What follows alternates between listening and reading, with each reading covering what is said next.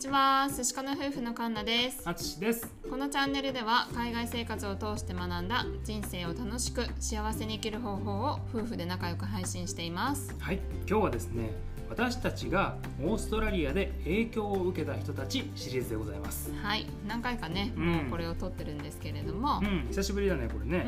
うん、であの今回はですねなんと実際に会って話したのは1回だけ。うん。しかも多分ね5分も話していない人たちうん、うん。まあ、それでも私たちにね、うん。大きな影響を与えてくれた人がいると。そうね、うん。えっとまあそれその人たちはイタリアから移民してきた家族だったんですけどうん。いつ会ったかっていうと、まあ、一番最初にね僕たちがゴールドコーストの語学学校に行っていた時に、うん。あの近くの教会であの、まあ、ボランティアの一環としてうん。英語をねあの教えてくれるっていうのがあったんだようんね。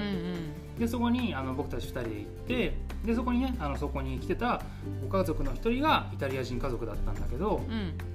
彼らはあの、まあ、僕たちと同じように英語はほとんど喋れなかったのね。うんうん、であのそこに来て英語を学びに来ていたんだけど最後にねこう、まあ、会が終わってちょこっとだけ話す機会があってうんでそれでどうしてそこにいるっていうお話をしてくれてでそれがねすごく印象に残ってたんだよね。うんでどういうことかっていうと彼らはあのイタリアがすごくあの経済危機の状況にあってあの仕事をね全部失っちゃって、うん。本当にもうね何もできなくなっちゃったんだって。うん。でそれでえー彼らが選んだのがもう家財も何もかも全て売り払って家族だけで移民してきたんだって。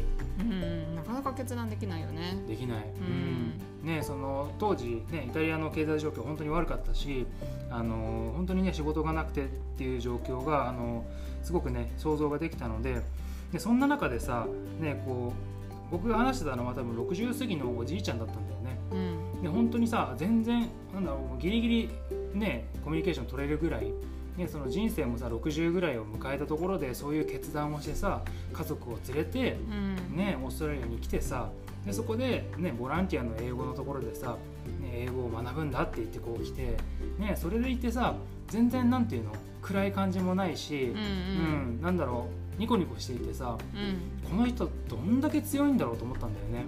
確かに。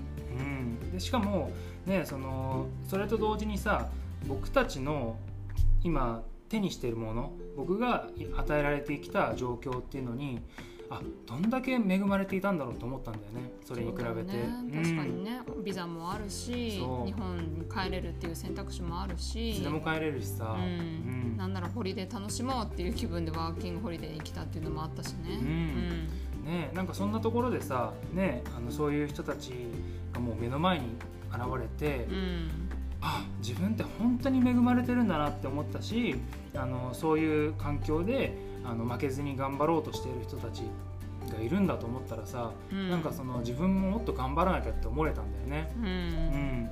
ねということでねあの、まあ、そういったね今の自分がこう置かれている状況特に日本で生まれたあの僕たちみたいな人は基本的にはものすごく世界の中でも幸せだってことに気が付くし、うん。ね、その中でいろんなことをやらせてもらえる。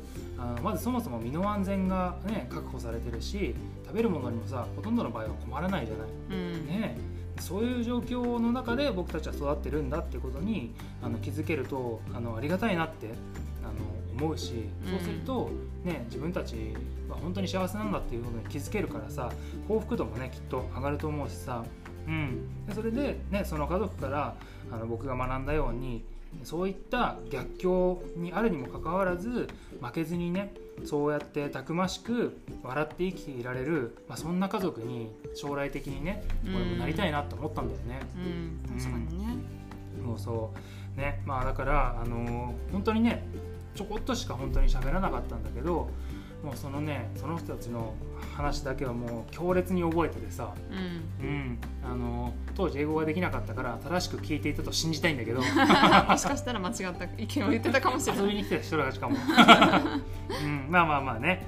まあそういう家族もいるんだって気づいたら、うん、自分の今の環境ってありがたいんだなって、うんうん。思える思えたっていう話をね、うん、させていただきました。はい。はい。ねまあ、これからもあのこんな感じでね影響を受けた人たちの話もしていきたいと思いますし、ね、僕たちに何か質問ですとか話してほしいテーマがありましたら、えーコメントやレターいただけるとありがたいです。はいじゃあ今日は最後まで聞いてくださってありがとうございました。